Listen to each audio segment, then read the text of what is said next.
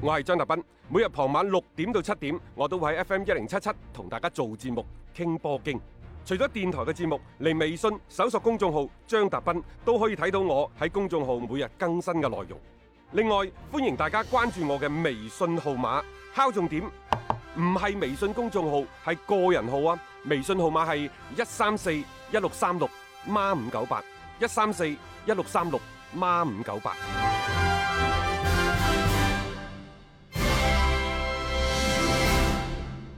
今日凌晨另一場嘅賽事，曼城喺主場二比一就擊敗咗皇家馬德里。嗯。誒、睇完呢一場，我相信大家如果捱夜嗰陣，絕絕大部分嘅球迷睇呢場呢場賽事咯係咯，嗯睇完之後，大家會唔會覺得有少少哀其不 幸，怒其不爭呢？唔講得上心淡嚇。啊你只不過覺得喂，誒、呢場賽事喺賽前嗰啲數據嘅走勢會唔會有啲咁多問題呢？啊嗯啊，雖然曼城係主場，啊但係呢，其實你睇嗰啲誒競彩嘅數據、歐洲啲數據呢，其實曼城係越嚟越受追捧喎。冇錯啊，嚇去到後期都真係有啲啱剎啱唔住掣啊嘅，剎唔住掣啦啊。好啦，咁然之後呢，贏到即係叫做係二比一之後呢，嗯即係曼城入咗波之後，咪仲有成廿分鐘時間嘅。嗰陣時俾到誒皇家馬德里係需要入兩個波㗎嚇如，果有時間啦，都仲要有時間嘅。係啊，但係你話佢打唔打一回事？嗯喂，成班波好似冇咩進取心，冇咩鬥心喎。佢落後一比二嘅時候，基本上仲有半場嘅時間零射門喎。都即係哇呢隊係你熟悉嘅皇家馬德里咩？嗯咁然之後你再考慮到復賽以嚟、復工復產以嚟，好似有好多個賽事都似曾相識啊！即係咩日職聯假到暈啊！嗯然之後。澳甲、澳甲大家都出晒名㗎啦，係啦係啦啊嗰啲咩德甲啊甲假到離譜，嗯啊好多咧都係照住劇本、照住數據走嘅。唉，老實講，我都話九八年世界盃法國三比零擊敗巴西，連世界盃決賽都有古怪嘅。係更遑論你啲咩歐冠淘汰賽、歐冠決賽算咩？四年一屆都可以搞嘢，每年一屆嘅點解搞唔起嘢？誒仲頻密添，啊所以你可以見到呢啲嘅比賽嘅本身啦嚇，誒即係當然啦，曼城佢雙殺咗皇馬係好值得去即係恭喜一件唉事，但係兩個終於嘅啦兩個失波皇馬，我覺得真係好唔應終該，於呢，就即係憑藉住贏皇家馬德里。係誒你話一鼓作氣攞唔攞到今年嘅歐冠嘅冠軍，再另另當哦別論。嗰個兩講啊，嗯即係起碼喺歐戰嘅賽場雙殺皇家馬德里，誒終於貼上咗呢就係一個歐戰強隊嘅標籤，因為嗯唔係咁多隊波可以雙殺呢一個皇家馬德里冇錯㗎。冇錯，呢個真嘅，即係起碼佢又誒行行過一度一度嗰關個鍵門係佢嗰個啊組啊啊，太多強隊啦嘛。嗯如果你咁樣殺完皇家馬德里呢，就殺拜仁，哇！殺完拜仁又殺巴塞，哇！咁啊威咯，一世仔咯，真係最尾攞 即埋係會唔會冠軍。啊俾佢哋咁樣一路真係衝咗入去咧？即 誒、係我哋唯一判到嘅呢，就係即係雖然作為歐足聯太子嘅皇家馬德里，未必係呢一個阻擋曼城向前步伐嘅嗰個劊子手。嗯。喂但係呢，接落嚟有人會收曼城嘅。係啊，可可能嗰隊波未必係大家想象中一句講 晒啦，人哋組織嘅 party 就點可能允許一個咁樣明明嚟搞局嘅人係啊，成就你企上歐足聯冠軍之巔呢？嗯嗰個擺歐聯冠軍之巔，擺歐明你冠冠軍攞景嘅人嚟㗎呢個，佢唔係嚟贈慶㗎， 所以你可以睇到呢呢隊曼城咧先過咗呢一關先啦。咁呢個亦都有皇馬佢自身嘅一個問題嘅，誒始終啊係有啲聯賽咧佢早收咗啊，嗰啲球員嘅狀態啊等等啊各方面嘅嘢咧，你係真係好難去保證嘅。咁同埋琴日拉莫斯嘅缺陣呢，你啊再一次我哋之前節目已經講過㗎啦，有拉莫斯喺度，佢哋嘅後防嘅點樣搭配你都覺得好嘅，一冇咗佢咧點搭咧佢哋都係千瘡百孔嘅。誒話時話呢，有時你隊波當運有運行嘅時候呢，你點買人都係啱嘅。係，有時你隊波行衰運嘅時候呢，點買人你都係衰嘅。嗯，真係好奇怪。係啊。你我哋成日笑呢個巴塞四億妄為，呢、嗯幾年買親啲人都係衰嘅。佢幾時開始衰嘅？大家都話哦，古天奴過咗之後衰嘅呢，一七年、一八年。但係實際上呢，就係斯丹帶住隊巴塞崛起，亦就話一四一五賽季嗰年巴塞攞完歐冠嘅冠軍之後，嗰年啊美斯在廿八歲。佢哋之前每隔一年就攞歐冠，每隔一年就攞歐冠，咪一一年開始一一三一五全部去攞嘅。一五、年恒大咪同呢一個即係巴塞一齊參加世俱杯，打完之後保連奴俾人。即係驗咗貨啊我嘛，挖驗咗貨，挖鬼咗長腳嘅等等。但係嗰個之後呢，其實巴塞冇冇攞過歐冠嗯冇啦嘅，冠軍。已經好幾年啦啊！。然之後佢誒、從古天奴開始到迪比利、嗯到呢一個基士文，全部買買親都衰嘅，四億妄為。但係你有冇發現其實皇家馬德里呢幾年喺外邊揾啲人翻嚟都唔係咁，哎唔係咁好。嘅咋。唔係咁好嘅咋，即係用唔着啊！啊，特別今年啊，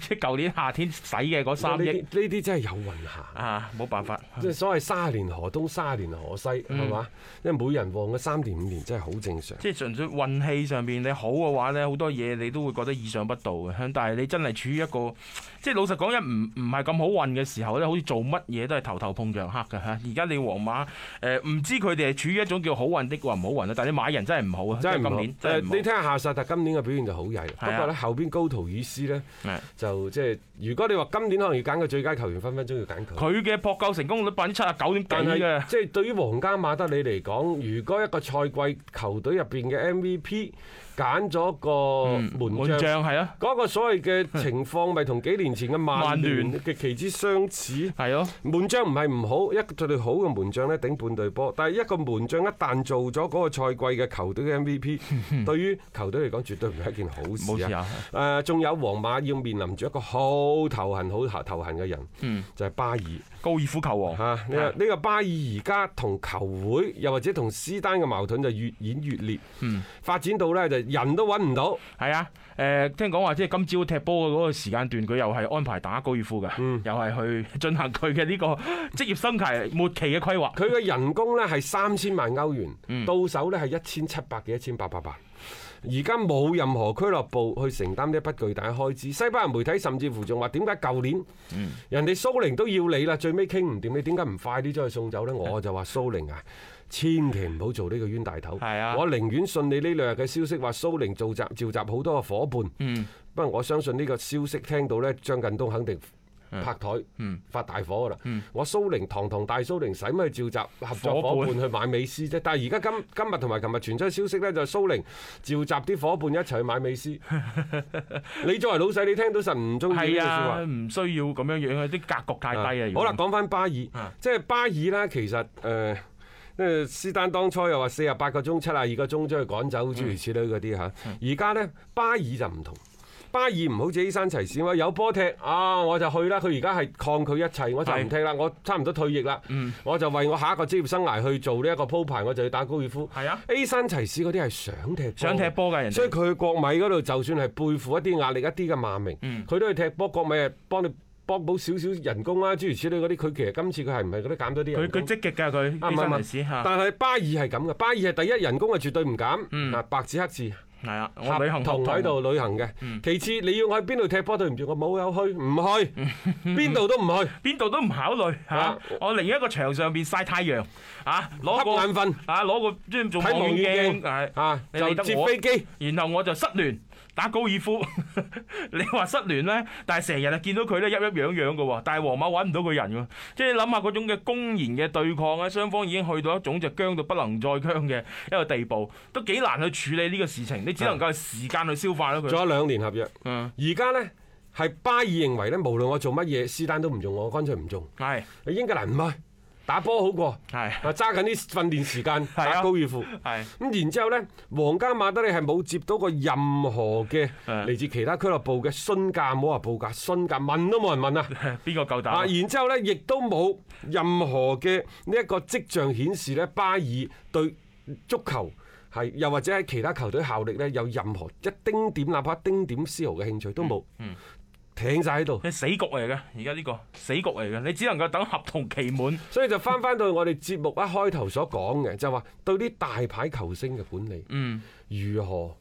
去去去將佢做好即係佢做好佢。嗯實際上咧，呢樣嘢誒講到底啊，仲係廿幾年前嗰個保選曼法案，嗯釀成嘅禍。冇錯，你球員為主導，啊！即係因為令佢到哋當初要尊重人權嘛，係佢哋覺得嗰個即係買賣合同啊，你當啲球員奴隸咁係唔啱嘅咁樣。咁但係所有嘅嘢你都要與時俱進咯，即係嗰陣時啱嘅法案唔代表仲係而家適我用。其實我有時幾期望咧，另一個唔好叫保市民法案，乜嗯乜俱樂部法案。係係啊係啊，即係當初嘅保持文法案呢，佢係俾球員嘅使用或者球員嘅權益帶嚟天翻地覆嘅變化。嗯誒，我而家就希望有一個所謂亞積士法案嗯，啊，我又或者係皇馬法案咯啊直接啊皇馬法案都 好，係係啊，咯，即係點樣翻翻轉頭去保護翻俱樂部嘅利益，因為。嗯俱樂部係一塊田嚟嘅，只有呢塊田夠肥水、嗯嗰啲作生物至茂盛，風景至漂亮，冇足錯球先至係更加之引人關注。嗯如果死啦，嗰、個秀田嚟嘅，即係秀田就冇人耕，係嘛？嗯咁然之後咧，生啲嘢又唔好睇，咁邊有人再嚟睇波？關鍵係有一波已經住咗蟲嘅，再加喺度上經過今次嘅新冠疫情之後，我更加之深切咁樣感受到一樣嘢，就係、其實足球呃運動，尤其係職業足球運動，你要繼續係發展並且係迎嚟一個更加高嘅發展嘅時期，你就一定要做好俱樂部，嗯，哇更加好咁保護好俱樂部嘅利益。係先至可以係令到足球喺其他嗰啲不知道嘅因素嘅衝擊之下呢保持更加旺盛嘅生命力。嗯即係佢嘅嗰個提拔，嗰、嗯個防止衝擊嘅提拔只會越嚟越高，就唔會好似巴塞啊、即係皇馬、曼聯啊呢嗯啲，即係曼聯冇減薪啦、嚇即係其他咩熱刺、啊阿仙奴啊阿好似仙奴冇減薪係嘅咯嚇即係好弱不禁風，冇錯大家先使一未來嗯衝錢就散啊嘛，一衝就散啊嘛。如果你嘅俱樂部係一種細胞，你而家又要做細胞活化，係咁你成個嘅足球運動，你嘅生命力先能夠保障到。所以啊，真係真係，我真心期望快啲嚟一個亞積士法案。係，啊即係即係保護翻球會嘅球隊嘅亦一啲都利更益加。好咁去收拾類似巴爾呢一類嘅球員。入波得分，聽得開心。 Absolute genius! Shoots yes! He's done it! 足球新勢力， Magnificent!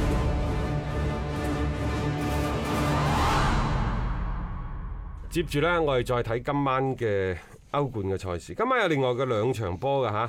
嗯，首先啊，嗯同時開場嘅係拜仁慕尼黑對住車路士呢場波，其實冇咩太多懸念唔講。大嚇啊，另一場呢，就巴塞羅那喺主場就會係對住拿波里，因為拜仁嗰場第一回合作客車路士呢，佢哋贏三比零。咁啊今晚呢場賽事，誒頭痕嘅係咩呢？就係話德甲嘅聯賽結束會唔會過於早？所以你睇到呢，就基本上歐聯杯嗰啲德甲球隊幾乎被淘汰晒，只有利華古信留低喺八強但個。對手弱啊嘛。係，啊 所以呢隊咁嘅拜仁慕尼黑，佢亦都要即係揸住呢一場為數唔多嘅，你熱身賽又好，又或者係即係誒快啲幫助啲球員入狀態揾都好。嗯狀態嘅呢場波，啊真係嘅。不過呢，呢一場賽事呢，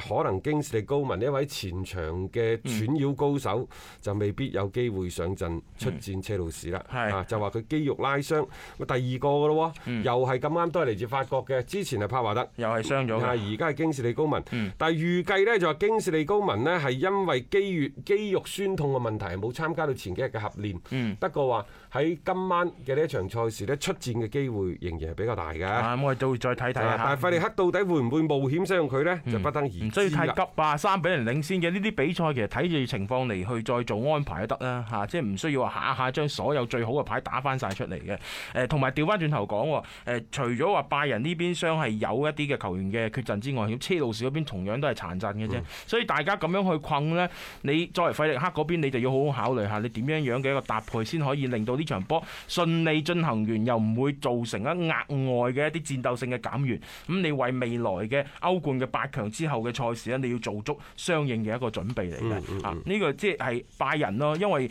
主要大家擔心都係佢哋嘅競技狀態究竟夠唔夠啫。六月底，我當你七月頭打完德國杯，都停咗成個月嘅時間冇正式比賽，呢個係即係對球隊嚟講一個都即係比較大嘅一個考驗嚟先啦。其實今晚嘅重點嘅賽事呢，又或者大家更加關心嘅係巴塞對拿波利，因為兩隊波喺第一回合喺拿波利嘅主場，雙方係打成一比一嚇。